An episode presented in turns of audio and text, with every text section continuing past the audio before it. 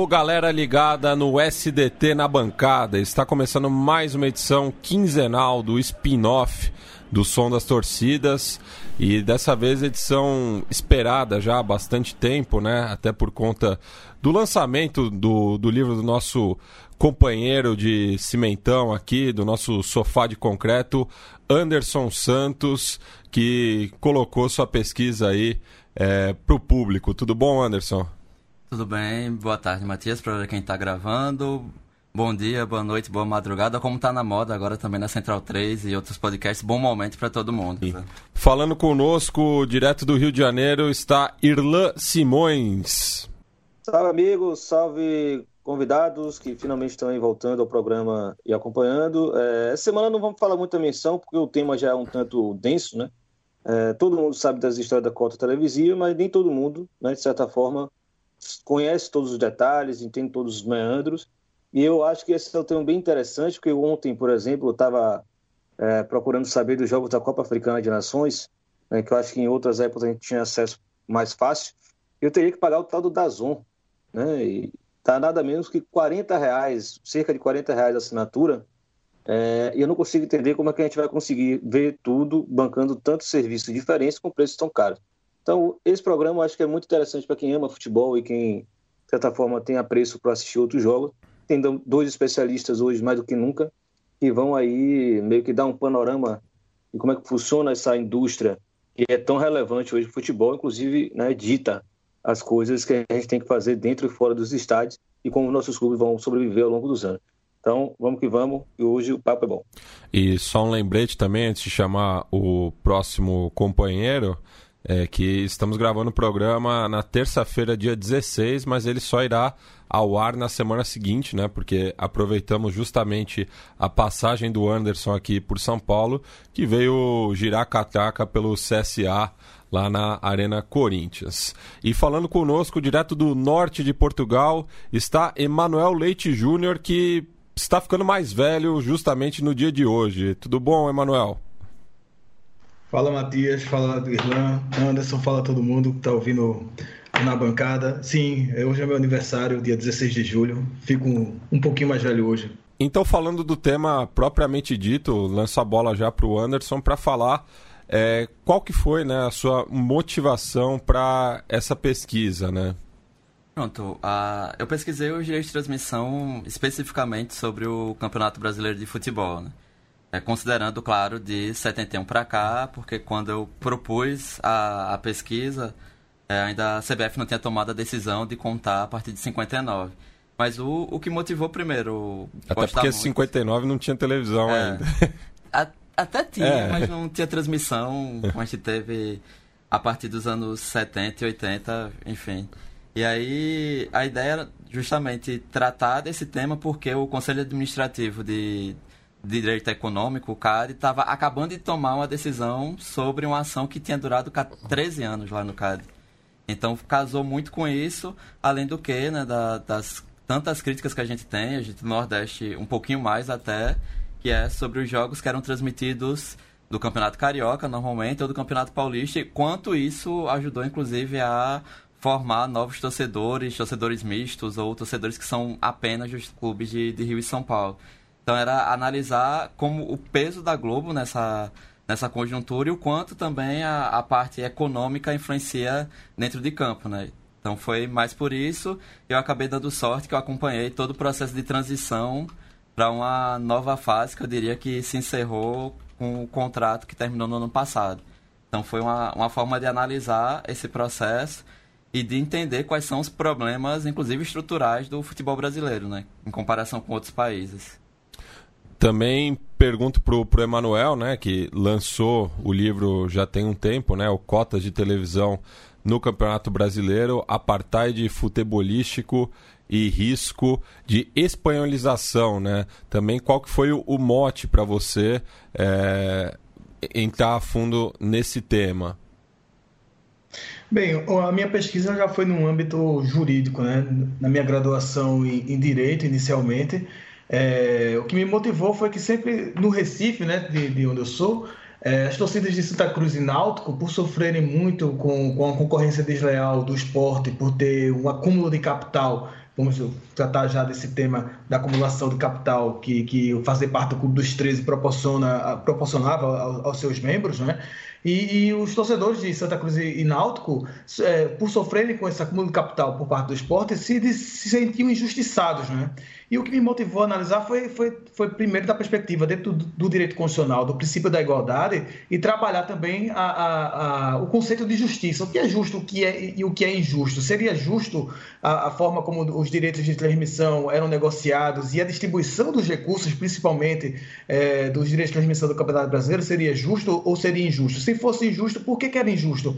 É, dentro do ordenamento jurídico brasileiro, da, da, do princípio da igualdade, que é um dos princípios basilares, não só do, do direito brasileiro, mas mas de qualquer Estado democrático de direito, e também dentro da, conceituação mais jurídico-filosófica né, do, do, da justiça. E aí eu fui buscar em John Rawls, é, que é um, um, teórico liberal, inclusive, é, sobre a questão do, do liberalismo igualitário, para trabalhar a questão da, da, justiça. Foi, foi esse tema, da justiça ou injustiça da distribuição dos recursos, principalmente da divisão do dinheiro, as chamadas cotas de TV, que me motivou é, a aprofundar esse tema. Isso foi foi na minha primeira eh, na graduação em direito, depois eu fui para jornalismo e só em 2015 é que eu lancei o livro e, e aí já lancei atualizado com, com, com o contexto dos novos contratos, com o rompimento do Clube dos 13, e aí é que surge a ideia do, do, do risco de espanholização, que era com Flamengo e Corinthians é, recebendo muito mais do que os outros, não tanto como acontecia na Espanha, acontecia, que já não acontece mais, com Real Madrid e Barcelona, mas uma, uma desigualdade ainda maior do que era praticada nos tempos de Clube dos 13. Foi isso, basicamente. Já aproveitando o gancho, né, para fazer a pergunta para vocês dois, é... de certa forma o Brasil ele, ele sempre foi um tanto atrasado, né, com relação ao resto da indústria do futebol mundial. Óbvio a gente pensar nisso. Né? Até o próprio processo de televisionamento do nosso futebol é muito é, tardio com relação ao que é na Europa.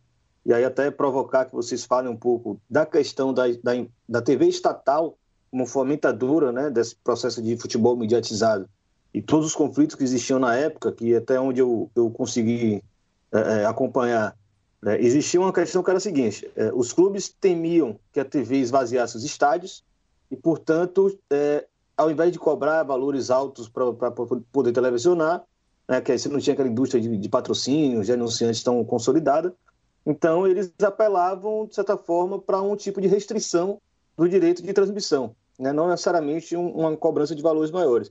É, eu queria saber se vocês conseguem definir qual foi o momento chave na Europa, onde o direito de transmissão ele se consolida né, enquanto cotas televisivas e vão repassar valores para os clubes. E nesse primórdio, né, nesse princípio é, é, dessa consolidação desse modelo de, de, televisionamento, quais foram os critérios? Né? Porque, claro, você tem aqui no Brasil sempre teve uma concentração financeira e geográfica muito grande, em um país continental, e isso né, favorecia é, na, Euro... na Inglaterra, por exemplo, onde talvez tenha sido o primeiro, aí vocês me corrijam se estiver errado, é um país menor, com três grandes cidades, mas outras grandes cidades talvez é, é, equiparáveis em termos de população né, e, e público de futebol. Né? Então, assim, vocês conseguem fazer essa leitura a partir da Europa, talvez Anderson começando, depois é, Manuel, que mora lá e acompanha mais de perto lá, pudesse trazer esse, esse, essa ideia para a gente. Ah, então, uh, acho que o, antes mesmo né, de, de separar para o país, acho que o grande movimento para transmissão acabam sendo os mega eventos esportivos, né? Que você consegue ter uma transmissão, inclusive, internacional e consegue lucrar muito com isso. E a gente tem como marcos né, a Copa de 70, a primeira com transmissão em cores para a maior parte do mundo, e logo em seguida, em 74, a eleição do Avalanche como presidente da, da FIFA, prometendo expandir o futebol para outras regiões e também trabalhando muito bem com o marketing esportivo, partindo da parceria com a Adidas e com a Coca-Cola e depois expandindo para o que a gente tem hoje enquanto produto e vendo a transmissão é, pela televisão na época, né, década de 70, como sendo o principal elemento para essa difusão. No caso de outros países, eu tentei observar, ainda é uma pendência, inclusive, analisar mais adequadamente o caso espanhol, porque desespanholizou, né, se a gente pode usar isso em comparação ao caso brasileiro, porque na Espanha havia alguns momentos de transmissão já no início dos anos 80 do Campeonato Espanhol, monopólio estatal da comunicação, então transmissão por TV estatal, e aí com a abertura dos mercados europeus de diferentes produtos, né, não só é, dentro do, do âmbito televisivo, dos meios de comunicação, isso demorou um pouquinho ainda para que na década seguinte a gente tivesse o maior acerto entre o que tiraria realmente o público ou o que precisaria para incrementar os valores numa nova indústria constituída que passou a ser o futebol nos anos 80 até agora, né? E aí, assim, eu geralmente cito e eu diferenciei no, no livro como o primeiro momento chave em relação ao futebol brasileiro, por exemplo, o caso da Copa União de 87, que foi quando os clubes organizaram um torneio, porque senão a CBF não ia ter condições, e depois deu toda a confusão em relação aos resultados que não vale a pena tratar aqui. Mas que nesse momento a Globo conseguiu adquirir os direitos de transmissão com exclusividade, com contrato longo, com uma campanha de quais jogos seriam transmitidos, que era por sorteio antes da partida. Só que já no ano seguinte a CBF retomou e o caso inglês que a gente sempre utiliza, a Premier League foi criada em 92, né, no, como uma das consequências do processo pós-Thatcher, né? Como uma desses processos de mercantilização, porque não é só tirar as pessoas dos estádios, mas é fazer com que ir para o estádio seja até mais caro do que assinar um pacote de TV fechada para assistir os resultados para assistir os jogos dos times. Então, na verdade, a Premier League é até relativamente recente, se a gente for pegar, 27 anos, e o Brasil teve uma chance de fazer um processo que fosse inovador tanto em termos de organização dos clubes, quanto até nessa questão de transmissão, aproveitando, falando mercadologicamente mesmo, né, aproveitando outras vias de transmissão. E aí nos anos 90 é, foi quando a gente tem no mundo inteiro né, a presença da TV fechada, os canais que são pagos, isso vai se aprimorar na internet, na época de SMS que você conseguia mandar informações dos clubes. Mas basicamente o Brasil perdeu o bonde na grande chance de 87 para 88 e na década de 90 foi quando a Globo se apossou e viu que, a, a exemplo do que acontecia em outras partes do mundo, o futebol era um produto muito importante. E aí, só para ter uma ideia, o primeiro pacote do que a gente chama hoje, né, do programa futebol, que é aquela vinhetinha que aparece em intervalos de programas jornalísticos ou nos intervalos dos jogos. Se não me engano, o, a primeira vez que a Globo colocou isso para o mercado publicitário foi nos anos no, em 1990 ou 91. Ou seja, é algo também muito recente. Até então, cada jogo era negociado individualmente com algumas, com algumas coisas, inclusive sendo históricas, como a transmissão da final da, de Campeonato Brasileiro entre São Paulo e Guarani, transmitida pela Manchete, porque a Globo não conseguiu fazer esse acordo. Então a gente tem, na verdade, uma história que basicamente vai se destacar a partir dos anos 90, e aí a partir disso a gente vai ter uma série de, de disputas comerciais, porque a gente vai ter mais agentes de mercado, não só aqui no Brasil, como na Europa também, disputando um produto que é importantíssimo para diferentes países, né? Não, não só o Brasil é o país do futebol, né? Temos diferentes países que poderiam utilizar esse termo. É, é de fato, os anos 90 é que marcam esse, esse impulsionamento da, da, das vendas de direitos de transmissão televisiva. O próprio Richard Giulianotti, né, que, que para quem pesquisa a sociologia do futebol é uma das principais referências, né, ele, ele fala que quando ele caracteriza o futebol a partir dos anos 1990 como futebol pós-moderno, é, ele diz que, que o futebol pós-moderno se caracteriza exatamente pelo crescimento financeiro após a Copa do Mundo na Itália que é impulsionada em grande parte pela revolução dos direitos de transmissão, é, principalmente com a entrada na Inglaterra depois da Premier League em 92 e, e a, a, Série A italiana também ainda muito forte no início dos anos 90, depois La Liga na, na, na, Espanha a partir dos anos 95, 96, quando vira a Liga das Estrelas, aquela coisa toda, é, com a entrada da, das TVs pagas, né, das TVs a cabo, é, no, no, caso inglês, por exemplo, com, com a Sky né, e tudo mais tudo mais do, do, do Murdoch. É, então, isso impulsiona o, o, mercado e o valor da, da, das vendas dos direitos de transmissão. Esse, segundo o próprio Giulianotto, né, é, seria um marco. E isso também se termina se transformando, ao mesmo tempo, é, num, num, numa, num marco divisor, divisor é, de, da, da desigualdade, né, da, da, do aprofundar da desigualdade. Sempre existiram clubes grandes em todos os países, como no Brasil e, e no caso brasileiro, nos estados do, do, do, do Brasil, mas são os direitos de transmissão, é, é, a desigualdade da distribuição dos recursos que vai gerar um fosso entre os clubes é, centrais, principais, e os clubes periféricos ou, ou semi-periféricos, né? É, que é a distribuição desigual dos pagamentos feitos pela televisão entre os clubes resulta nessa concentração maior, que seria, se a gente for usar um termo, da acumulação do capital. Né? É, essa acumulação do capital faz com que alguns clubes se, se, tornem mais competitivos do que outros e os outros vão ficando para trás sem, sem conseguir é, disputar em, em, igualdade de condições o, o, o, mesmo, o mesmo campeonato, a mesma competição. Né? Só antes de você seguir, até você está indo exatamente onde eu vou dar uma provocada em vocês agora. É, é interessante notar nesse processo que, é, na medida que vai se sofisticando né, esse processo de comercialização de direito televisivo de futebol, é, esse lobby da transformação dos clubes em empresas começa exatamente aí. É, para você pegar é, temporalmente, eles se coincidem, mas não é uma coincidência, né? ele é parte de um processo muito claro. Você vai entrar tanto dinheiro né, para a gente botar o futebol é, é, para ser transmitido em todas as casas de um país ou de um continente como a Europa, que depois eles já sabiam que iam alcançar outros mercados, é, os clubes iam ganhar muita grana e necessariamente deveriam virar empresas para ganhar acionistas e as pessoas ganharem dinheiro com isso. Era uma leitura muito clara, se quem ouve o, na bancada há um bom tempo, principalmente aquele do episódio de Hillsborough, que foi o que Anderson citou, né, a, o plano de Thatcher não foi só elitizar os estádios por elitizar. Né? Existia um processo ali de reconfiguração do futebol global, de uma indústria, que previa, previa exatamente isso. Né? Clubes vão virar empresas, porque o, o, a TV está botando muito dinheiro nos clubes e necessariamente vai virar uma indústria onde você vai ter acionistas e isso vai estar todo inserido no processo de reestruturação econômica também. É, se vocês pegarem, por exemplo, o caso da França, né, o Canal Plus ele se tornou o proprietário do PSG. Né? Era tão promíscua essa relação é, que na França, por exemplo, se transformaram em empresas, o, o que nem era o tão, o tão grande clube da época, mas era um clube da capital e, portanto, tinha essa relevância, foi adquirido pelo canal que ia, de certa forma, negociar os direitos televisivos.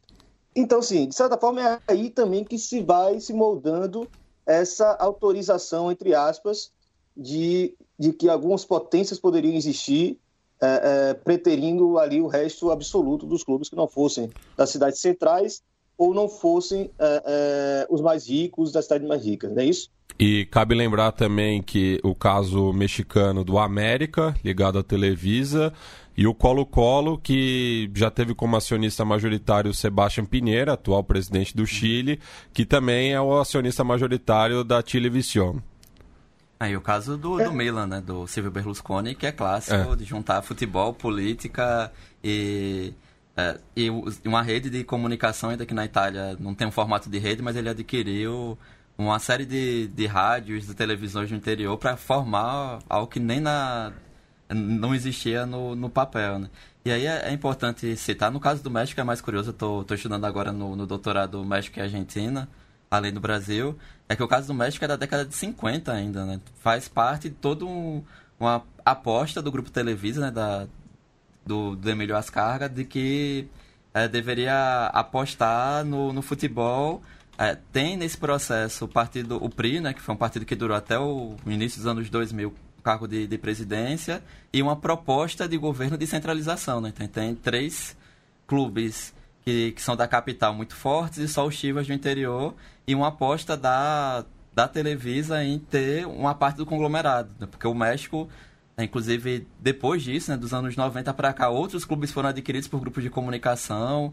É uma situação até muito mais delicada do que o Brasil, porque você aqui no Brasil, mal ou bem, é oficialmente um, um grupo da comunicação não tem um, um, clube de futebol, né? E lá, tem, lá isso é possível juridicamente porque eles têm um modelo de associação que é misto, né? Tanto o formato empresa quanto o formato parecido com o Brasil de associação é, social sem fins lucrativos. E aí isso acaba sendo. E vale lembrar que quem é, que quem é fã de Chaves, o famoso Chesperito, é bom lembrar que Chaves era um produto de uma dessas empresas e não era à toa que eles faziam tantos episódios sobre futebol. Era para promover o futebol mesmo. E era o América, né? Principalmente. E aí, só isso é importante também frisar, né? A gente defende muito, acho que na bancada trata muito bem disso, que é analisar o futebol para além de outras perspectivas e principalmente não, não deslocar da evolução do modo de, de produção, modo é, capitalista de ser, que é, assim, é um período também dos anos 80 de é, aumento, diminuição das fronteiras e dos limites para a atuação dos grupos empresariais, não só no âmbito interno, mas no âmbito externo também. Então, a gente vai ter agentes de outros países entrando e a percepção de que você tem que formar grandes conglomerados internacionais. Né? Então, vai ter, por exemplo, na a Constituição nesse século do grupo que é responsável pelo Manchester City, mas que é dono de times em diferentes países do mundo. Né? Então, é uma forma de controle, como a gente já tratou no caso até da, da China, é uma forma também de atrelar alguns outros negócios. Então, para a televisão, em alguns casos, é interessante porque eu tenho, por exemplo, no caso da televisão no México, eu tenho os direitos de transmissão do clube de maior torcida e do clube que tem também a maior torcida que odeia esse time. Então, sempre vai te chamar a atenção. E a gente pode comparar basicamente com o caso do Brasil, que independente do que aconteceu né, com a, as divisões e as polêmicas todas, os dois principais times do Brasil continuaram juntos com o principal grupo comunicacional do país, que é o Grupo Globo ainda que não tenha essa relação é, tão é, próxima quanto ser uma parte, né, uma propriedade. Eu quero resgatar aqui a, o que o Irlan observou da, da, da, questão do, do modelo neoliberal né, que, que passou pelo mundo e que o futebol não ficou alheio a, essa, a esse atropelamento neoliberal no mundo. É, da questão da, da, da, tática, da transformação do futebol inglês, que, que é, se termina, termina sendo simbólico, né, porque terminou sendo a Premier League a, a liga mais bem sucedida do, do, futebol mundial, no sentido mercadológico mesmo do, do, do coisa. E, e, se a gente for pensar, é, o David Harvey, né, que é um geógrafo marxista, ele, ele tem uma, um, um, conceito que é acumulação por despossessão, né? em que ele fala justamente isso, dessa lógica neoliberal é, que, que, pra, que, que, promove a privatização, a financiarização, a, a primazia do, do, da gestão, né? E também, no caso, ele fala da questão do, da, da manipulação de, de crises e, e, e, a redistribuição, né?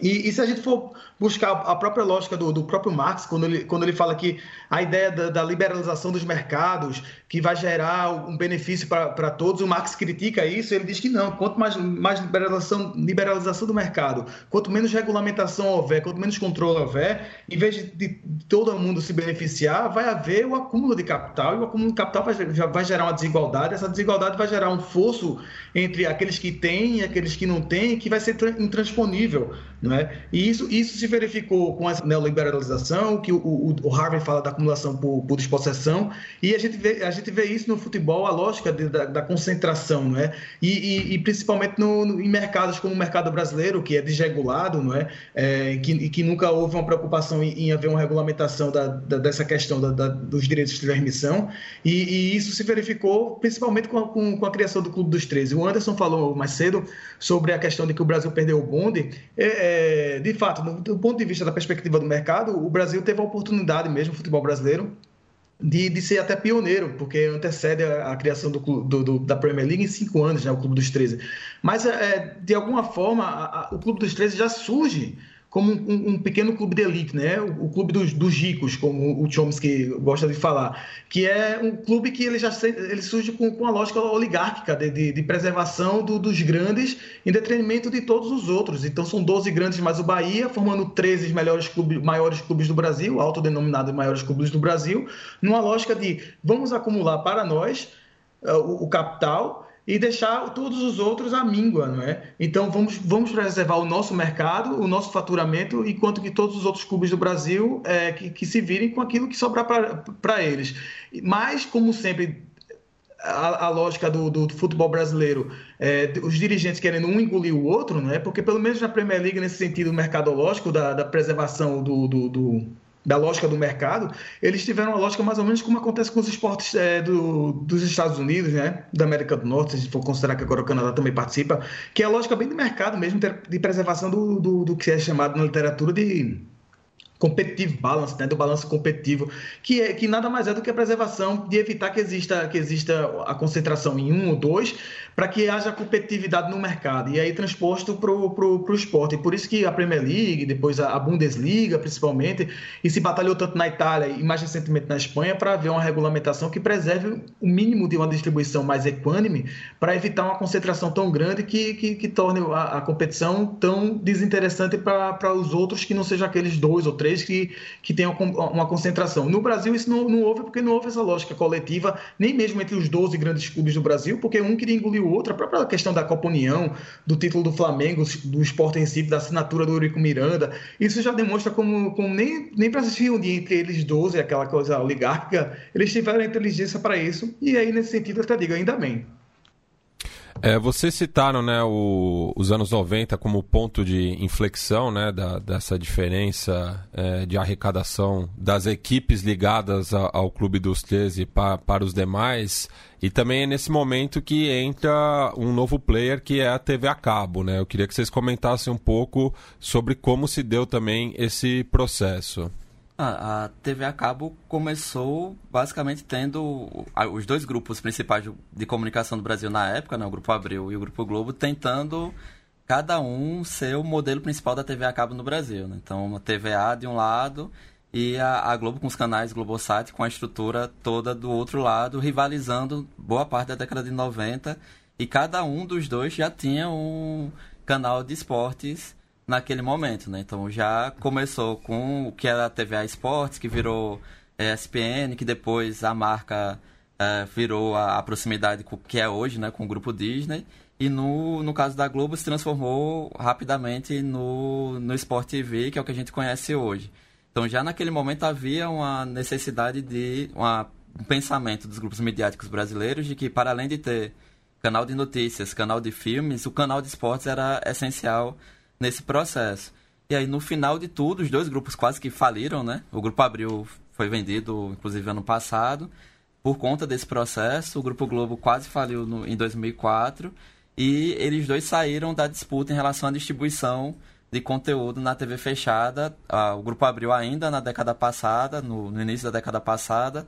E o Grupo Globo no final da década passada, início dessa, inclusive por força de lei, que ele não poderia ser concessionário e distribuidor ao mesmo tempo, né? Por conta de privilégios. E aí, depois disso, é, a TV fechada eu olho com, com bastante receio, porque eu acredito que, a, na verdade, a grande oportunidade em termos de programas esportivos aqui no Brasil começou em 2012, quando a Fox Sports, a Fox resolve atuar no Brasil também na transmissão de esportes. Eles já haviam adquirido os direitos da Libertadores e de outros campeonatos sul-americanos importantes ainda em 95, 96, haviam canais na América do Sul desde aquela época. E como a Globo e a News Corporation, né, a dona, a então dona do, da Fox, eram parceiras na distribuição de TV fechada no Brasil, havia uma espécie de contrato de gaveta de que não, a, a Fox já não ia colocar um canal concorrente. Então isso demorou quase duas décadas para a Fox liberar esse canal. E no mesmo período a gente teve a aquisição do esporte interativo, né, que era pertencente à produtora Top Sports, para o grupo Turner, enfim, que é um outro grupo gigante de comunicação internacional, que primeiro adquire 30% da, do esporte interativo e depois fecha a aquisição e a gente passa a sair de um cenário que tinha dois players desde a década de 90, né, dois agentes principais, que dividiam como bom duopólio, falando em termos econômicos, então, Sport TV, Globosat Grupo Globo ficavam com os torneios nacionais e estaduais mais importantes e os jogos da seleção brasileira e torneios, e torneios de seleções. Enquanto a ESPN ficava com os principais campeonatos europeus, Liga dos Campeões e outros torneios nisso. Quando o Fox Sports entra, a Globo precisa renegociar a transmissão da Libertadores, inclusive na TV aberta. A gente já tem um, um contrato, o atual contrato, inclusive, é o que a gente tem mais pulverizado, né, com transmissão também no, pelo Facebook. E a gente tem o esporte interativo pegando uma outra fatia, que é a questão da Liga dos Campeões da Europa, que nessa década é o principal conteúdo de transmissão de futebol. Só que aí o que a gente termina essa década, depois de 2012, basicamente, com a, a Fox, né, dos Corporation, vendendo alguns canais, alguns conteúdos para a Disney, que é a dona da ESPN, e no Brasil, por força da lei, é, seria a concentração de mercado, e aí, por decisão de análise de direito econômico, a, a ESPN não poderia acumular os canais, os conteúdos da Disney. Então a gente já está desde o início do ano com decisão do CAD de que nem a Globo poderia fazer isso também, que também seria concentração de conteúdo e de equipamentos. E só boatos de que a Rede TV iria adquirir o espólio da Fox Sports no Brasil, que a Dazon ia fazer isso e até agora nada. E do outro lado, por conta da crise na TV fechada e um outro processo econômico fora do Brasil, no caso da Turner, que é parte do grupo Time Warner, que já foi outros grupos desde a década de 50, que esteve na formação da Globo aqui no Brasil na década de 60, ainda que fosse contrário à lei vigente. Mas o grupo Time Warner foi vendido para uma empresa de que seria ligado mais à infraestrutura da comunicação. E aí, quando acontece qualquer tipo de aquisição, vai para o órgão respectivo de direito econômico em cada país. No caso do Brasil, há, uma, há também, nesse caso, uma proibição de que se mantivesse uma. que a empresa que tem parte, eu acho que na Sky ou, ou na NET, que é distribuidora, ela também tivesse uma produtora de uma programa, uma produtora de conteúdo, né? Porque ela basicamente poderia chegar como aconteceu toda aquela dificuldade de Fox Sports, Sport Interativo entrarem em Skynet, porque a Globo por muito tempo participou da decisão e ela escolhia quais os canais poderiam ser concorrentes na sua empresa de distribuição. E a gente está terminando a década para indo numa direção que talvez a gente volte para ter só dois agentes fortes, né? Então isso é, é ainda mais delicado do que comparando em outros países que você tem agentes internacionais atuando, os árabes, né? E outras coisas também.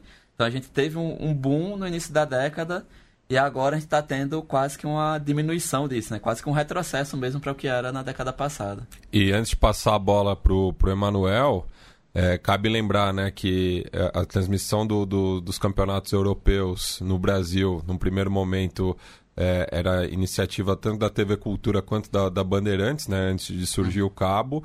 Mas a própria Liga dos Campeões, eu lembro que a, a, primeira final que eu assisti, que foi em 99, a Cultura que transmitiu ao vivo. É, eu lembro de ter assistido também. É, que foi aquele jogo marcante né, entre o Manchester United e o Bayern de Munique. E só é, fazendo um comparativo também aqui com, com os países da vizinhança, queria ouvir do Emanuel também como funciona na Europa a questão do cabo e que você também comentasse um, um pouco sobre o caso da TV Benfica, que é algo é, bastante polêmico, né?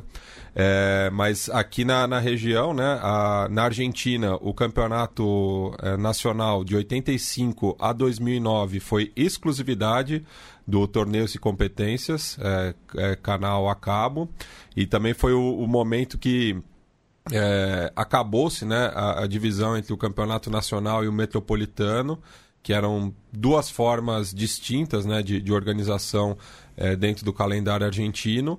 No Uruguai, desde 98, também é exclusivo do cabo, né, com a, a Tenfield, que é o, o canal ligado ao Paco Casal, que é um representante de jogadores e o Enzo Francescoli. E no Chile é de exclusividade do CDF, que é sigla de Canal del Fútbol, nome bastante original, que foi lançado em 2003. É, em relação ao futebol europeu, eu acho até interessante a gente observar, por exemplo, qual foi o ponto de transformação do, da Bundesliga para ter um, um, uma divisão mais equânime, mais igualitária dos direitos de transmissão, que ela surgiu justamente com a falência do grupo é, Kirch, eu não sei se estou pronunciando corretamente o nome desse grupo, que era todo poderoso na, na comunicação é, alemã.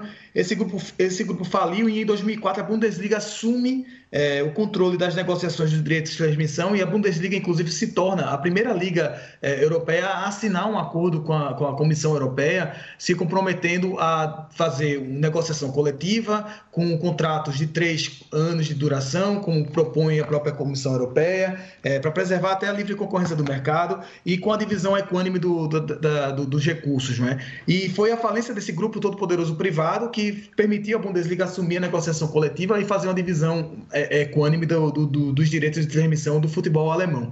É, aqui na Europa, o que acontece, por exemplo, na Premier League, todo mundo fala tanto da Premier League, além da, do, do, povo, da torcida é, tradicional ter sido excluída dos estádios, de alguma forma também são excluídos até de ver os jogos da, pela TV, porque é uma, muitos têm que ir para os pubs para ver os jogos, porque não tem transmissão TV aberta na Inglaterra, né?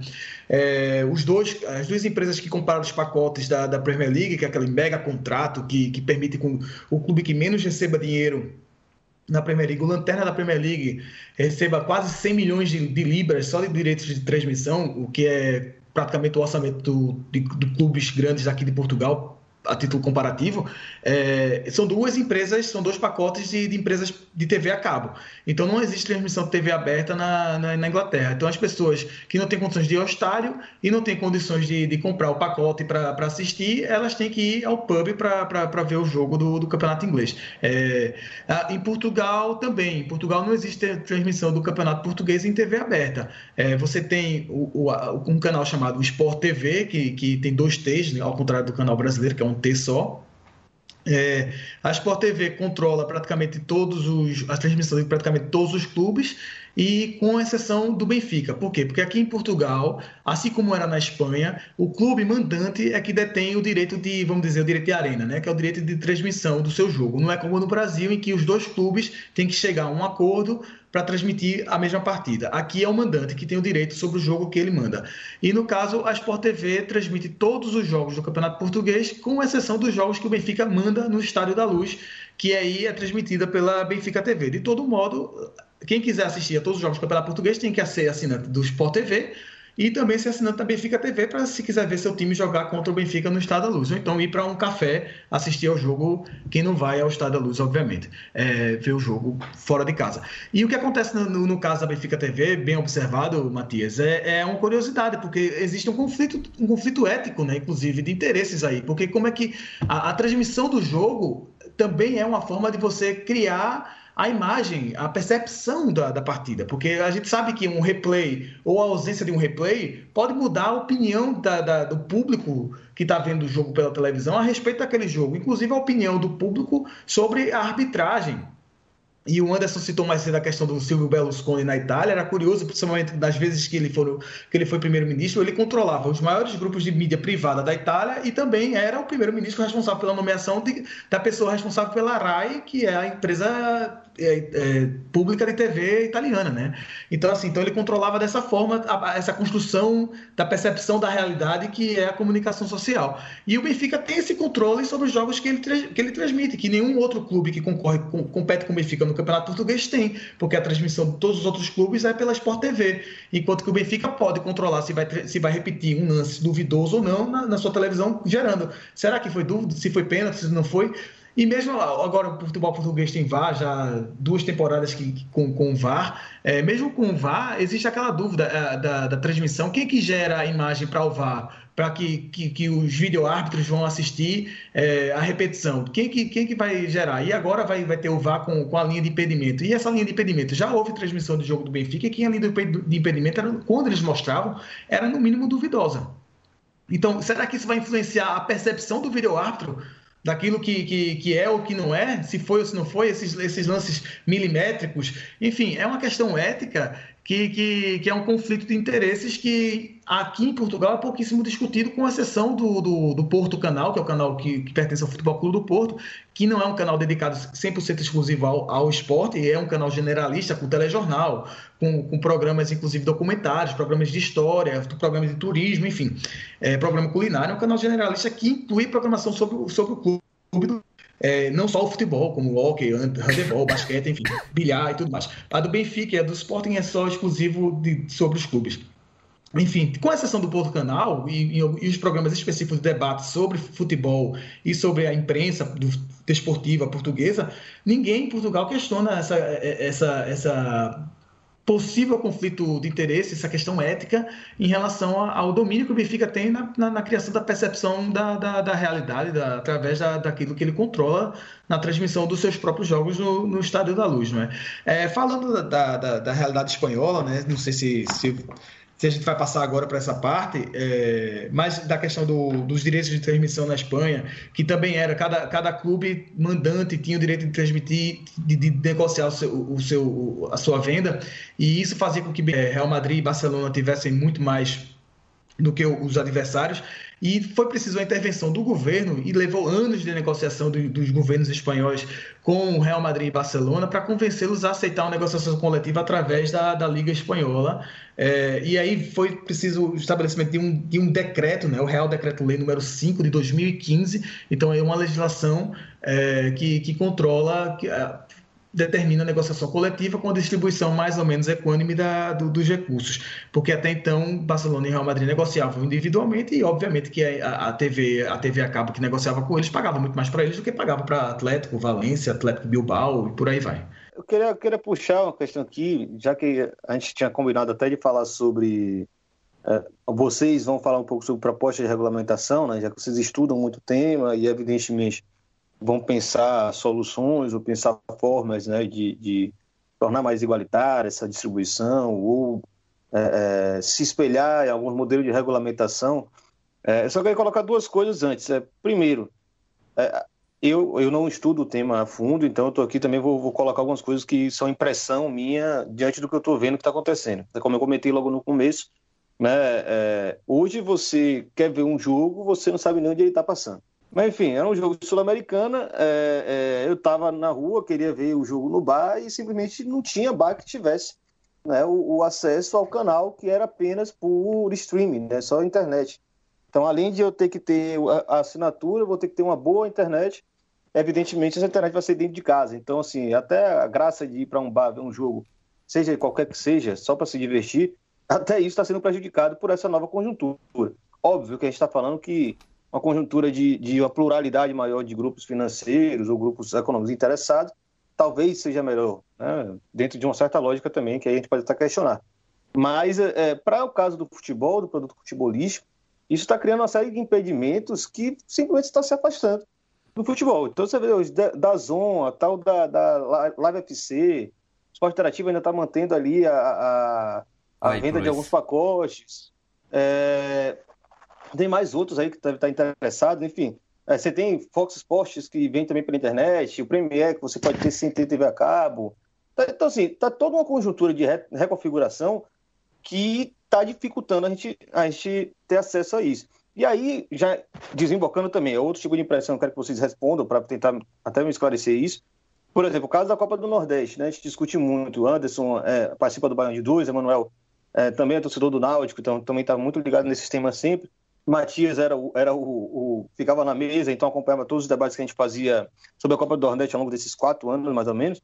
É, agora a, a, Copa do Nordeste está na Live FC, que a qualidade, convenhamos, é muito baixa, né, para o que deveria ser. Eu já vi jogos na Record ou na Globo que eram muito qualificados e é, esses, esses dispositivos, né, essas, essas formas de comercialização por streaming, os caras parece que botam a menor estrutura possível né? aquelas duas câmerazinhas para dizer se foi impedimento, mas tão mal colocadas que você não consegue dizer, e aquela câmera central, e, e dane-se o resto.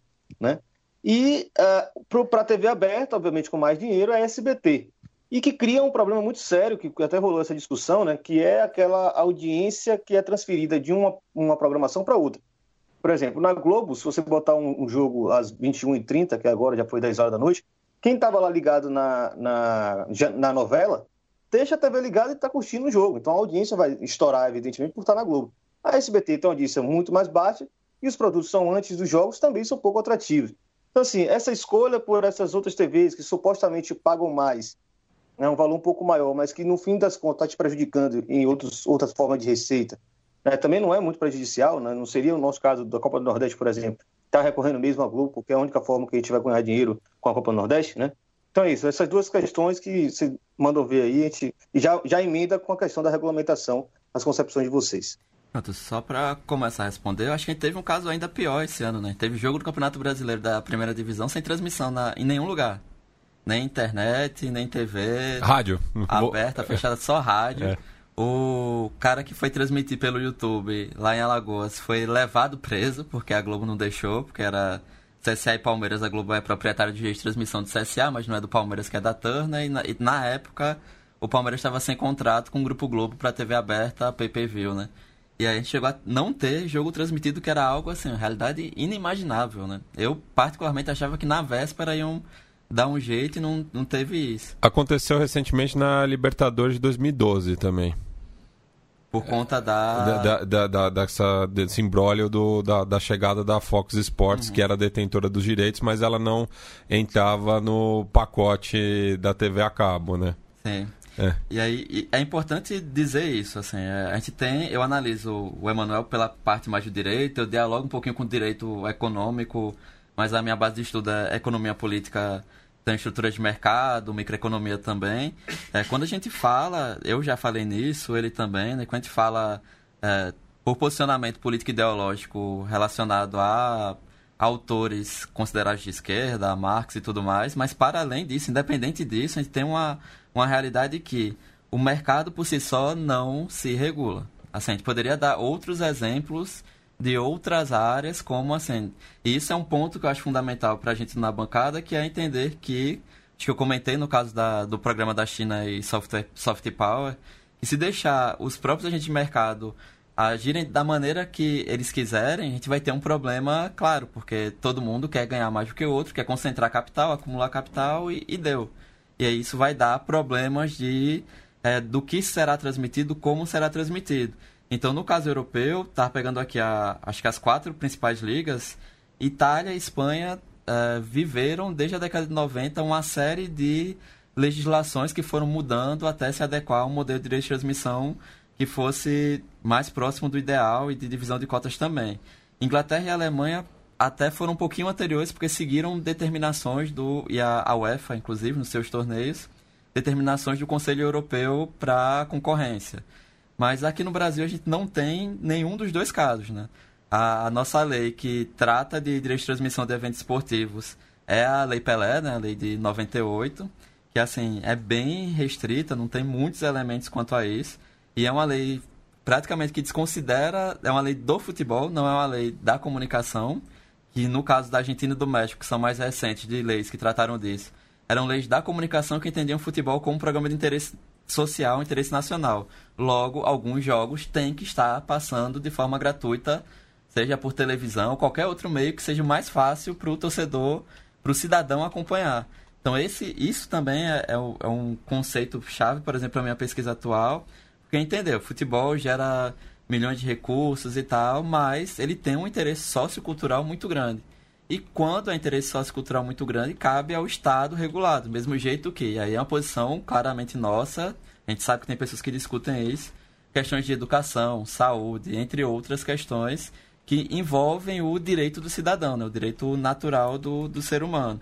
E aí, partindo para a questão do, da internet, eu apresentei num seminário aqui em São Paulo, né? o seminário da Copa do Mundo, ano passado, é, sobre isso, porque a gente teve uma endeusa, um endeusamento às plataformas digitais, ao YouTube, quando, acho que vocês recordam, quando a, acabou o contrato da CBF com a Globo, a teve Brasil e Argentina transmitido pelo YouTube, transmitido pela TV Brasil já no governo Temer, não no governo progressista, porque assim, basicamente está vendendo um produto na janela disponível e a gente tem um problema que é anterior a isso no caso desses, desse tipo de produto a estrutura de telecomunicações no Brasil é muito deficitária, assim, muito mesmo. A gente passou, a gente chegou a 22 anos, eu acho, da privatização das telecomunicações no Brasil, e muito do que estava acordado na assinatura dos contratos naquela época não foi cumprido.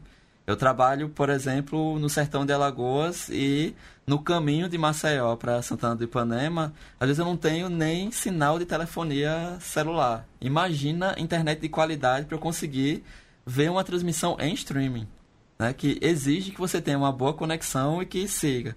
E nesse processo, o que a gente tem dois modelos, basicamente. Um modelo que ainda tem alguma, algum tipo de qualidade, ou tenta, caso do Live FC, da, da Zoom, que são modelos da Facebook Watch, que transmite a Liga dos Campeões, são modelos mais profissionais. E a gente tem ainda um outro caso que é ainda pior, Irlan, que para quem assiste a Série D, como eu assisto de vez em quando em algumas partidas do Brasileiro Feminino, que é o Maicujo, porque o Maicujo trabalha não com a venda de um campeonato ou de um jogo. Ele trabalha com a venda da maior quantidade de jogos de futebol possíveis do mundo inteiro para publicidade.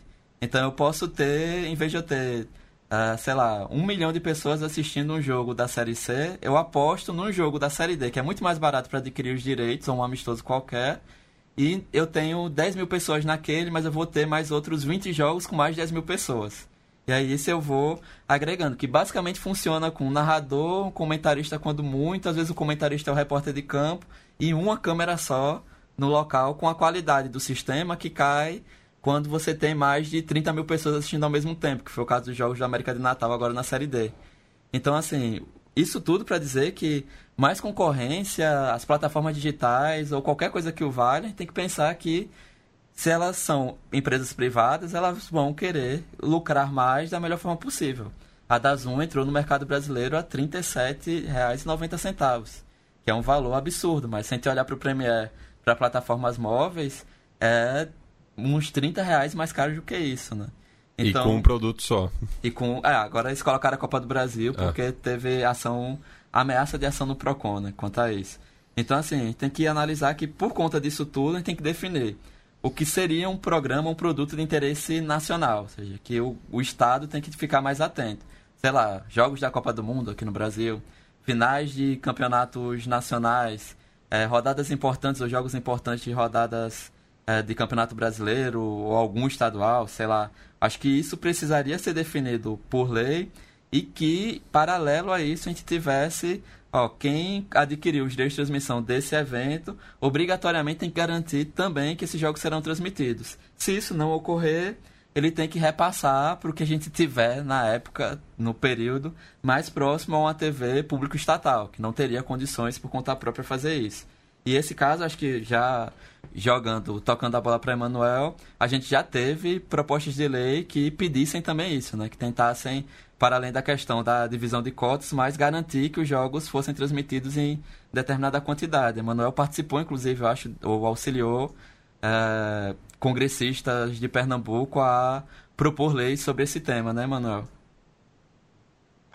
Foi sim, Anderson. É, essa questão da, da, da regulamentação, o livre ou a liberalização do mercado, o estado mínimo, né, sem intervir, sem intervir no mercado, é curioso, porque por dois motivos. Um, primeiro, quem defende o estado mínimo ou a autonomia do, do, dos mercados, ele defende um princípio chamado autonomia da vontade nas relações privadas, né? E, e, quem defende, como nós defendemos na bancada, não só para o futebol, mas para outros setores da sociedade e, e da economia nacional, é, uma maior intervenção no mercado, no caso do, do, do, futebol também, em particularmente, mas se a gente for falar em, em, questão de saúde e tudo mais, envolve outros princípios, como no caso o princípio da igualdade, não é? E não há nenhum princípio absoluto. É, então, há o conflito de, de, de princípios e, e, vai, se, vai se colocar na balança qual princípio deve, deve, ser, deve prevalecer so, sobre o outro, né? Não deixa de ser curioso que há, há sempre a defesa do, do, a paixão pelos mercados livres, como, como o Chomsky coloca, né? De o, o, os governos e os estados devem ficar fora do caminho e deixar que, que, que as empresas privadas ajam livremente e, e supostamente dessa ideia da, da, da, mão invisível do mercado que vai se autorregular, é, que, que é falso, não só no mercado de futebol, como nós vemos na concentração do mercado, mas em outros, a questão da, da, da, da passagem de avião no Brasil, por exemplo, pode cobrar bagagem, mas com a cobrança de bagagem vai, vai baixar o, o, preço. Não baixou nada, aumentou e agora você paga pela bagagem e ainda aumentou o preço da, da passagem de avião totalmente desregulado o mercado, não é? A questão de plano de saúde é, outro, é, é outra questão, em vez de se, priorizar o SUS, se prioriza o plano de saúde, então nós temos várias empresas de, de, explorando o mercado de plano de saúde e a qualidade de alguns planos privados é, é péssima e, e o, o, preço é caro e você não tem alternativa estatal, pública pra, de saúde de qualidade, enfim. E, e na questão da transmissão do, do, do, dos jogos também tem isso. Aquilo quando eu falei da Benfica TV, vale para a Série C, vale, vale para a Copa do Nordeste, essa, essa questão do, do ZAN, do, da ZON, sei lá como é que se pronuncia, é, Live FC, e, e, essas coisas que, que a transmissão com duas, duas câmeras, uma câmera só e não sei o quê. É, a, própria, a própria questão de transmitir os jogos, mas transmitir todos os jogos e transmitir os jogos com a mesma qualidade e com, com, com o mesmo nível de transmissão e, e, e igualdade na transmissão. É, por quê? Porque isso vai beneficiar a competição, os clubes, por causa da competitividade, porque você, através, através de, um, uma má transmissão, por exemplo, se fala muito nisso, a, a, Copa Libertadores era muito mais violenta antes de, de, ter todos os seus jogos transmitidos como é atualmente. Por quê? Porque a, a transmissão do jogo coíbe é, inibe o jogador, na verdade, inibe o jogador de, de ser mais violento, porque ele sabe que vai ter uma repercussão pública muito, muito maior, porque ele está sendo visto por toda a gente, com vários ângulos, no caso da Libertadores. Antigamente não tinha transmissão, então o pau comia mesmo é, nos jogos da Libertadores. E, e, isso, isso, essa questão de você não ter, não ter a igualdade na transmissão dos jogos, não ter todos os jogos transmitidos, beneficia, né? pode beneficiar ou não, prejudicar um clube, é, não só falando dos clubes em si, mas sem, falar, sem contar a questão dos torcedores, que não sabem nem onde vão ver o jogo, como vai ver, torcedor do Náutico na Série C, por exemplo, como é que tem, tem jogo, não sabe como consegue ver o jogo, onde vai ver o jogo, se vai ter o jogo transmitido ou não vai ter o jogo transmitido. E eu, de fato, é, fui procurado há, há alguns anos é, por um congressista pernambucano é, que sabia dos meus estudos sobre a questão dos direitos de transmissão para colaborar com, com, com, a elaboração de um projeto de lei que visasse regulamentar essa questão, não é? E, e eu colaborei porque eu, eu, eu, como estudioso do, do assunto, independentemente do, do, do partido do, do, qual o congressista faz parte, eu acho que, que é um tema. Ele demonstrou interesse no tema, é, demonstrou interesse na, na, na, minha pesquisa e eu apresentei aquilo que eu, aquilo que eu defendo, aquilo que eu acredito e ele colocou no, no, no projeto de lei, no projeto de lei isso. Mais recentemente também tivemos, é, é, a, tive a oportunidade de, de, participar também na elaboração da, do plano de governo, né, do, da proposta de governo do do, da candidatura de Guilherme Boulos da Guajajara à presidência da República. E nós incluímos também é, a questão dos direitos de transmissão e fomos o, o, único, né, o único projeto a tratar também da questão do, do futebol feminino, prevendo e aí inspirado, diga-se de passagem que é preciso fazer a referência no projeto Labour Football do, do, do, do Partido Trabalhista Britânico para o futebol, que é tirar 5% do, de tudo que é arrecadado no direito de transmissão do futebol masculino para repassar para a divisão de base e para principalmente no caso, no nosso caso, não é o caso do inglês, é foi no nosso caso do projeto do Bolsa da Guajajara, para passar para a formação do futebol feminino. Né? Tivemos Copa do Mundo de Futebol Feminino, aumentou a audiência, o maior interesse, mas o único projeto, proposta de governo de lei de, de, de, governo da presidência da República do ano passado, do Brasil, que, que olhou para o futebol feminino e pensando no, nos milhões que são gerados, nas centenas de milhões que são geradas pelos direitos de transmissão e repassar um, um percentual disso para o futebol feminino, foi, foi, foi a nossa proposta e eram 5% só desse total. É, enfim, é, mas de fato existem, já existiram algumas tentativas de regulamentação através da, da, da legislação no Brasil, mas até hoje é, nenhum dos projetos que foram apresentados é, foi aprovado. Né? O último está em tramitação novamente, voltou à tramitação novamente no, na, nas comissões da, da Câmara do, dos Deputados, mas na Comissão do Esporte já tinha sido rejeitado, é, é, com parecer justamente isso, é, privilegiando a autonomia da, da, vontade das relações privadas, em, em, detrimento do princípio da igualdade, por exemplo. Era só um parênteses. Se eu não me engano, o relator do projeto foi o então deputado federal André Sanches. É, exatamente. André Sanches e, curiosamente, é, que era deputado pelo Partido dos Trabalhadores, né? Uhum. É, preciso, é, é, preciso a gente até colocar isso aqui. Deixa eu colocar, porque eu coloco no meu livro isso quando eu falo da Itália, né? Porque a Itália, em 2007, um relatório antitruste, né, da, da do Ministério é, do Esporte da, da, da, Itália, é, apontou que a, a, negociação individual no futebol italiano estava gerando uma enorme desigualdade. É, Juventus, Milan e Inter concentrando muito dinheiro em relação aos outros, num segundo patamar Roma e Lazio, depois todos os outros, e propôs que, que houvesse a, a, regulamentação da negociação coletiva, não é? E que foi feita a partir de 2011, porque esperou-se aí o contrato, o contrato que estava vigente acabar, porque o, o contrato, um contrato celebrado legalmente ele tem que ser cumprido. Isso aí é fato. E, e, e, aconteceu. E uma crítica que eu fiz foi que o, que o Brasil, o futebol brasileiro, o esporte brasileiro teve sob a tutela no Ministério do Esporte é, durante vários mandatos do, do, do, dos governos presidenciais do PT, sob a tutela do Partido Comunista do Brasil, não é?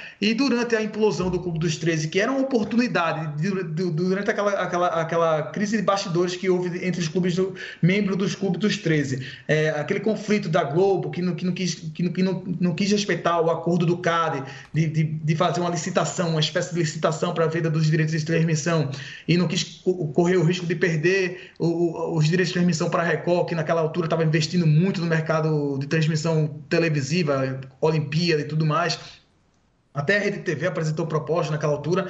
Houve aquela crise de bastidores e o ministro do esporte da, da, da ocasião dizendo: não, nós sabemos que os clubes vão chegar a um, a um, a um a um acordo, o consenso vai prevalecer, coisa do gênero, ou seja, ele, ele, ele em vez de ele assumir para si a função do Estado de chegar aqui, peraí, vamos, vamos aproveitar essa oportunidade e vamos negociar de forma coletiva, vamos tratar isso, estabelecer um, um modelo que, que privilegie a, a, equidade na distribuição dos recursos, não, ele simplesmente lavou as mãos e deixou que os clubes resolvessem, e o que aconteceu foi a, a implosão dos clubes dos 13 por, por, por, manobras de bastidores, né, entre clubes insatisfeitos com o que estava sendo apresentado, e a, e a Rede Globo se vendo ameaçada de perder a, a, a sua, a sua grande, é, seu grande mercado, que é o Campeonato Brasileiro, e, e aconteceu que nós, nós fizemos, é, aconteceu do, do, aquilo que eu falo de escavar o abismo, né? Já existia um abismo e a gente ainda conseguiu escavar ainda mais o abismo, que foi passar de uma negociação minimamente coletiva, que era pelo Clube dos 13, uma divisão desigual, para a negociação individual, que, os, que, que, a, que a experiência, que a história nos mostra que essa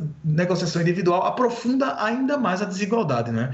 Foi, nós perdemos uma oportunidade naquele, naquela, naquele período, 2011, de pelo menos, e, e ainda por cima, no Ministério do Esporte do PCdoB, de, de, de um governo, um governo de centro-esquerda, de intervir no, no, no mercado do, do, direito de transmissão e dizer vamos, vamos tratar disso de forma mais econômica e tornar isso mais justo. Né? E não foi feito.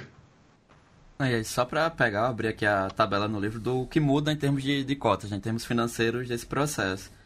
O último contrato com o Clube dos 13, o, os, havia na verdade um grupo que formava Flamengo, Corinthians, São Paulo, Vasco e Palmeiras, né, os cinco clubes com maior quantidade de torcedores que receberam 36 milhões da TV aberta, 36 milhões de reais.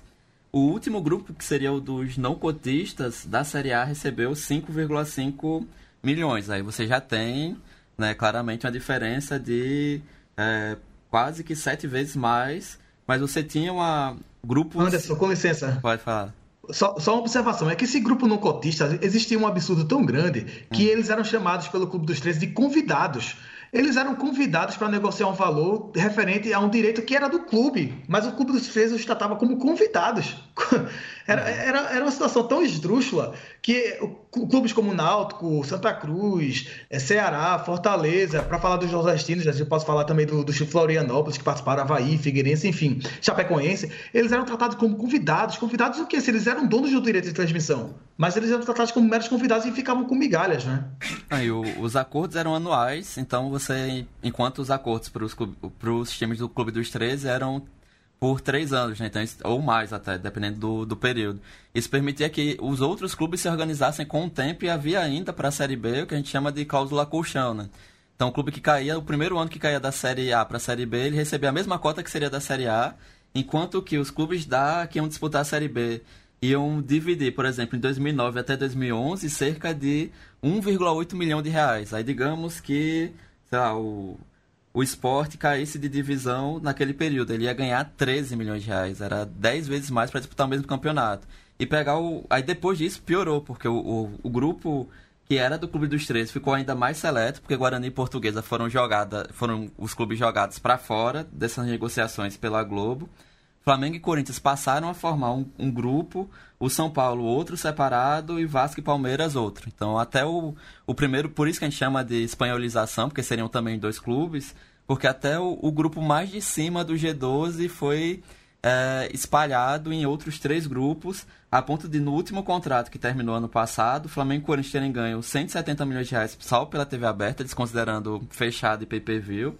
São Paulo 110 milhões, Vasco e Palmeiras 100 milhões. Ou seja, até no, no grupinho dos mais ricos você colocou alguns mais ricos ainda. E para quem não era cotista, no caso do último contrato, era 23 milhões. Né? Então você tem aí um, um, aumento dessa diferença entre os grupos e cria um grupo de luxo e dos outros pobres coitados, a ponto pegar de novo o caso da Série B, porque eu sou torcedor do CSA e eu acompanhei ano passado, o Curitiba ganhar cerca de 30 milhões de reais para disputar a Série B do ano passado. O Goiás acho que ficou com um pouco menos, 20 ou 25, enquanto o CSA, CRB, o Fortaleza é, é, competiram na Série B do ano passado com 6 milhões de reais. Porque havia um, um benefício dentro dos clubes da A e desses clubes da A para os da B quando esse clube caía. Né? Então, assim, era. E esse processo, até pelos números, além dos números dedicados aos direitos de transmissão terem é, saltado de uma forma enorme, né, por conta dos acordos individuais, porque isso é importante falar também. Acordo individual é o pior, o, o futebol, né, o, o qualquer evento esportivo, na verdade, é um caso raro, é um caso de exceção na, na lógica de, de análise de mercado, porque nesse caso o ideal é formar um cartel. Do ponto de vista da empresa que vai contratar, que negocia só com um, e do ponto de vista também do público que vai saber para onde vai cada jogo e dos próprios clubes, porque vai ter uma divisão melhor, tanto se você for aquele que joga muito, tem muito jogo transmitido, ou aquele que joga pouco. Porque sem competitividade acabou a atração do futebol, né? Porque se eu for torcedor de um time que não tem chance nenhuma de ganhar, para que eu vou para estádio, para que eu vou comprar o Premier, para que eu vou comprar qualquer produto em relação a isso.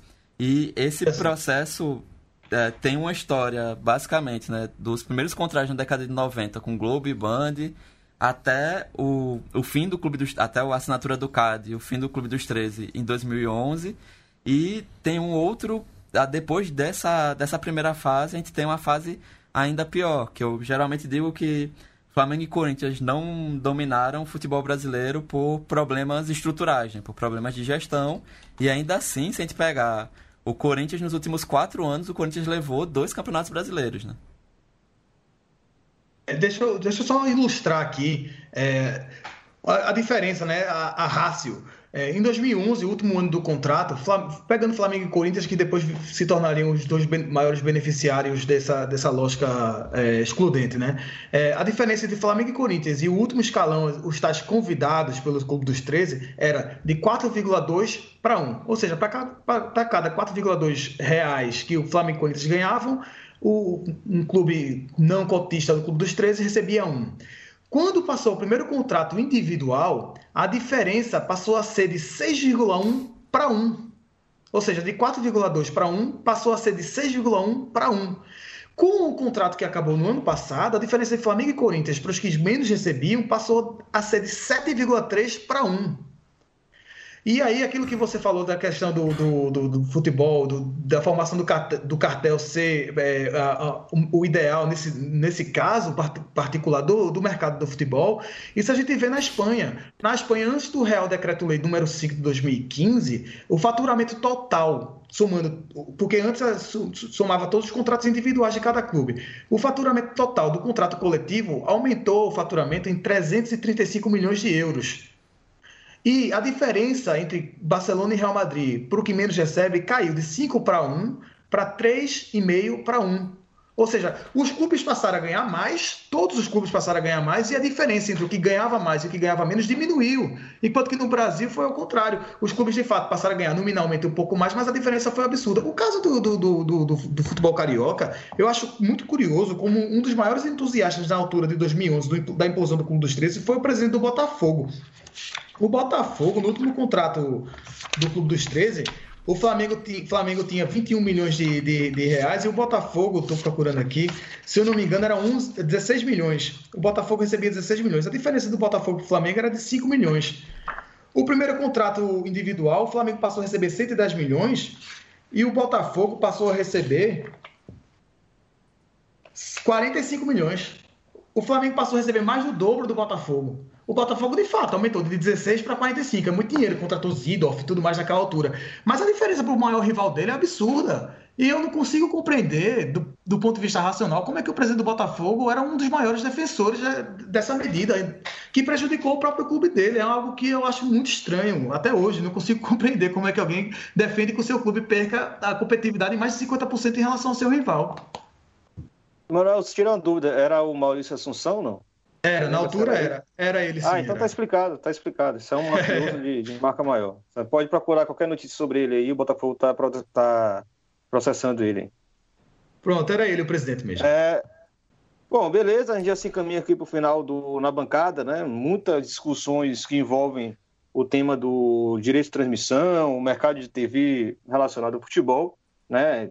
Provavelmente você ouviu aí um caminhão de informações que você nunca ouviu na sua vida, porque Anderson e Emanuel é, que são parte da, da, equipe na bancada, de fato são talvez os caras mais informados sobre esse tema numa perspectiva crítica no Brasil, né? Porque muita gente estuda isso, mas só para reproduzir essa lógica. E até para quem está escutando a gente, porventura seja torcedor dos grandes clubes do Brasil, os beneficiados por essa lógica desigual, é, eu acho que não é muito o caso dos ouvintes na bancada, porque a gente faz um certo esforço de manter né, um, um conteúdo que não vai atrair um ouvinte bobo, mas tem gente que às vezes cai nessa história. É, não é que Flamengo tenha que receber os mesmos trocados que o CSA. Né? É, isso, é, isso é uma tentativa de distorcer uma discussão que é muito séria e muito importante. É, é exatamente a falta de qualquer critério real ou critério né, é, racional sobre a distribuição desses valores que faz com que a gente diga que essa parada está indo para um caminho, no mínimo, caótico que vai destruir o futebol brasileiro. Não vai destruir no seguinte sentido. basta ver o que se tornou a Série B. Né? A Série B hoje ela tem pouquíssimos recursos como ela nunca teve. Então, os clubes da Série B hoje estão quase todos em frangalhos, então estão sem dinheiro para montar sequer um time para poder pagar salário. Né? Então, esse debate é muito importante para a gente começar a ver como é que modelos de regulamentação é, podem ser aplicados. Isso não tem nada a ver né, com as grandes bobagens que dizem por aí, que é coisa brasileira. Não, a Europa regulamenta há muito tempo. Países como a Alemanha, por exemplo, países muito desenvolvidos, sabem que essa é uma indústria muito grande, que movimenta muito dinheiro para ser tratada de uma forma tão desregulamentada como é, no Brasil. É, e é só aproveitando, Manuel, que você falou sobre o, é, é, a, a, contribuição que você deu no projeto de Bolos e, e, e Guajajara, né? É, recentemente saiu um podcast é, ligado ao Grupo Globo que deu uma cornetada, deu uma, fez uma crítica muito canalha, vou falar assim, uma crítica muito canalha ao seu ao seu a, a, ao que vocês produziram ali, que tem muita coisa importante que podia ser discutido. Eles levaram uma crítica mais rasa possível. Aí eu queria só deixar o recado que o programa era sobre sociedades anônimas futebolísticas, né, no Brasil, que a gente, um tema que a gente fala muito, e a gente está devendo uma resposta sobre esse tema. A gente planejou, acabou não conseguindo gravar, mas em breve sai aí a resposta na bancada a um monte de, de ilusões liberaloides que foram discutidas lá e uma série de farsas também que são reproduzidas com relação a esse tema. É importante dizer. É, Para fechar tudo, dois, dois pontos rapidinho. É, programa passado a gente mencionou é, sobre como o a, a projeto de torcida humana do Atlético Paranaense, né, promovido por Mário Celso Petralha, Ministério Público do Paraná e Polícia Militar do Paraná, é, estavam começando a ser contestados.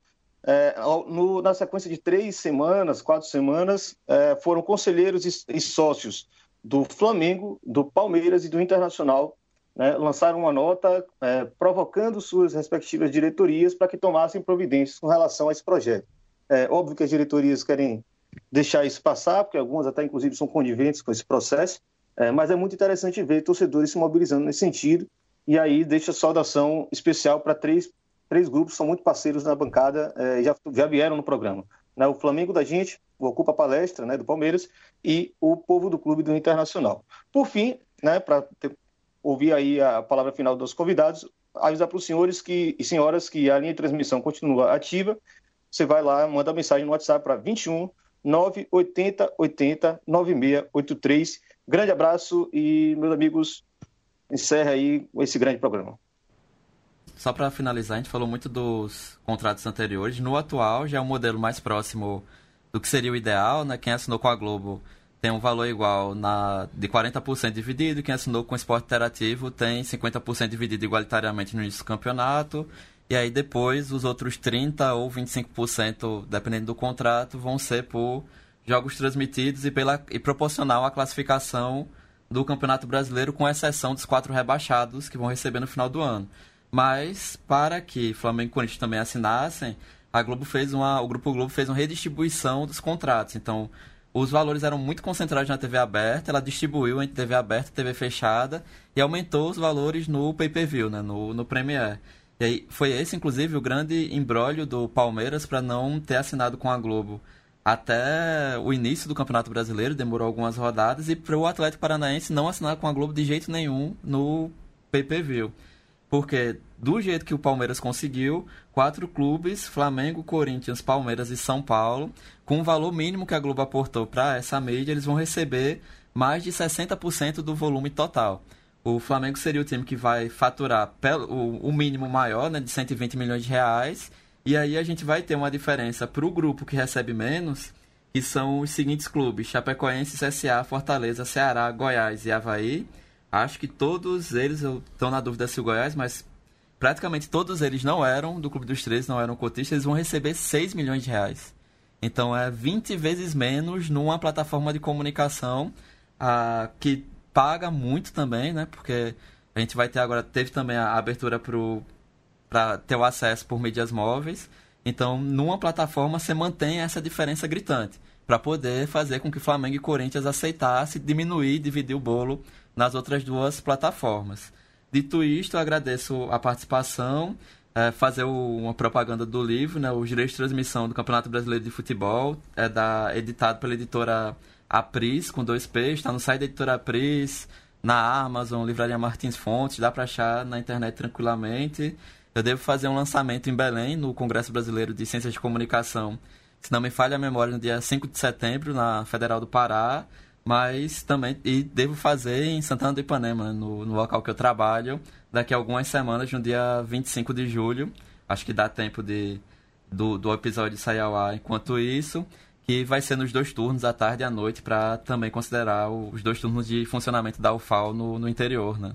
Que é algo importante, mesmo afastado agora para o doutorado, a gente tem que sempre nesse assunto mais ainda, e ainda mais na semana que a gente está gravando, destacar a importância tanto para minha pesquisa quanto, creio, para a do Emanuel, de a gente ter instituições públicas ou financiamento de pesquisadores brasileiros para estudarem também em outros países para tratar de temas que não são tão comuns, né, como esse. Então, valeu e até a, a próxima oportunidade. Para me despedir aqui, eu queria primeiro agradecer novamente a, a oportunidade de, de voltar a discutir futebol de forma crítica. E pegando o gancho do, do, que o Anderson falou, dessa questão do contrato novo do, da Globo e do esporte interativo, é, o esporte interativo entrou com, com, um modelo curioso, que era um modelo inspirado na Premier League, é, mas aí ele criou uma diferenciação é, que foi pagar valor de, vamos dizer, luvas de contrato, é, que criou que se você fosse diluir pelo tempo do contrato, criavam uma distorção é, entre os clubes maiores com quem ele assinou e os clubes menores. Isso, inclusive, gerou inclusive a, a discussão judicial do Santa Cruz com o próprio esporte interativo, porque o Santa Cruz assinou com a promessa de que ia ter essa divisão mais igualitária como da Premier League, quando viu que recebeu de luvas de, de contrato um valor irrisório e comparado com o Bahia já era muito menor, comparado com o Palmeiras e comparado com o Internacional era bem menor ainda. É, então houve essa distorção por parte do esporte interativo. E a parte da Globo, antes mesmo de ter essa divisão ainda maior que o Anderson explicou detalhadamente, o próprio primeiro modelo da Globo era muito parecido com o do futebol italiano, que hoje, atualmente, nas cinco principais ligas europeias, ele é o mais desigual. Proporcionalmente eh, o, o, que recebe mais na Itália é, tem recebe bem mais do que o que recebe menos se comparado com a, até a liga francesa que fez top 5, depois a Bundesliga, a Liga Espanhola e, e a Premier League inglesa. Então, esse modelo da, Globo, antes dele ser deturpado com essa, com essa distribuição é, concentrada para Flamengo e Corinthians se beneficiarem em São Paulo, é, o, o, próprio modelo da Globo já era, era mais igualitário, mas mesmo assim ele se inspirava no modelo mais desigual que tem hoje nas cinco principais ligas europeias. E tem um outro problema grave, ao meu ver, que é a duração dos contratos, tanto o esporte interativo como esses novos da Globo, são contratos muito longos, como a gente, como a gente falou, com o Irlan e o próprio Anderson falaram, frisaram essa questão da regulamentação na Europa. Existe através da própria Comissão Europeia que ela orienta que sejam negociações coletivas e com contratos de no máximo três anos de duração, que é para dar oportunidade da, da, própria livre concorrência no mercado, ou seja, um contrato muito longo ele gera distorção da concorrência do, do, do próprio mercado. E, e, os contratos que temos hoje no Brasil são muito longos né, nessa perspectiva. E, e seis anos é muito tempo para poder é mais tempo de acúmulo de capital que vai gerar uma maior distorção para poder você desfazer essa diferença, essa desigualdade vai levar um tempo muito grande, né? Então, então é, é, é só isso para finalizar. E o Anderson falou da importância de, de, de financiamento para pesquisa. É, eu faço doutorado aqui em Portugal, mas não sou financiado por nenhuma é, instituição brasileira, só, só para deixar isso bem claro. É, tem uma bolsa aqui da, junto à unidade de investigação da, da, da universidade em que, eu, em que eu faço meu doutorado, ou seja, uma bolsa portuguesa, não é uma bolsa, uma bolsa brasileira. Mas, de fato, era, era bom que nós tivéssemos um incentivo maior para a pesquisa. Mas, infelizmente, no Brasil atual, qualquer área de pesquisa está sendo negligenciada. Inclusive, existe um projeto político para acabar com, com, com, o pensamento crítico e com a ciência no Brasil, não é? E seria muito utópico pensarmos que, que conseguiríamos, para análise fora do, do, comum, que é analisar o futebol, o esporte de forma mais crítica, na perspectiva da política econômica e também sociológica, mas enfim, fiquemos, lutemos e vamos reivindicando através do Na Bancada e de outras plataformas afins. Obrigado e abraço a todos. Bem, agradeço a visita do Anderson aqui ao estúdio Mané Garrincha, também o fechamento é, do Emanuel desde Aveiro, em Portugal.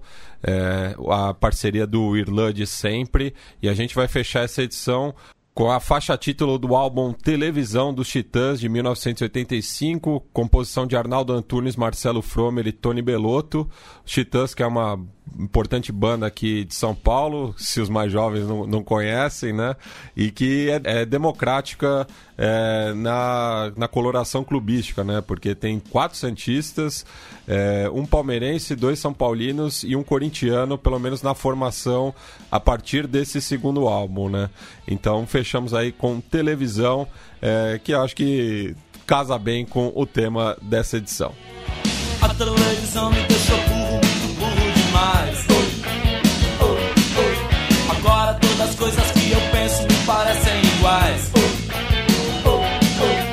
O sorvete me deixou gripado pelo resto da vida. E agora toda noite, quando deita, boa noite, querida. O que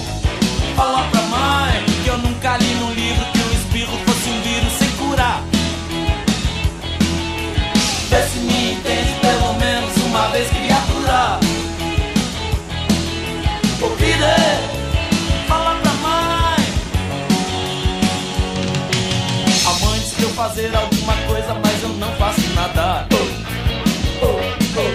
A luz do sol me incomoda, então deixa a cortina fechada. É que a televisão me deixou burro, muito burro demais. E agora eu vivo dentro dessa jaula junto dos animais. O que Fala pra mãe que tudo que a antena capta, meu coração captura. Vê se me entende pelo menos uma vez, criatura. O que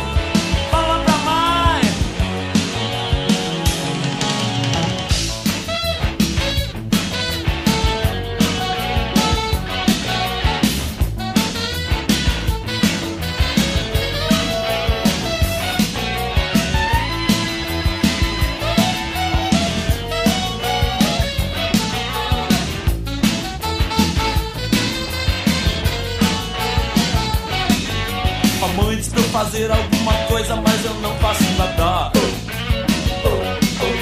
A luz do sol me incomoda, então deixa a cortina fechada. É que a televisão me deixou burro, muito burro demais. E agora eu vivo dentro dessa jaula junto dos animais. E eu digo dê, fala pra mãe que tudo que a antena capta, meu coração captura. Vê se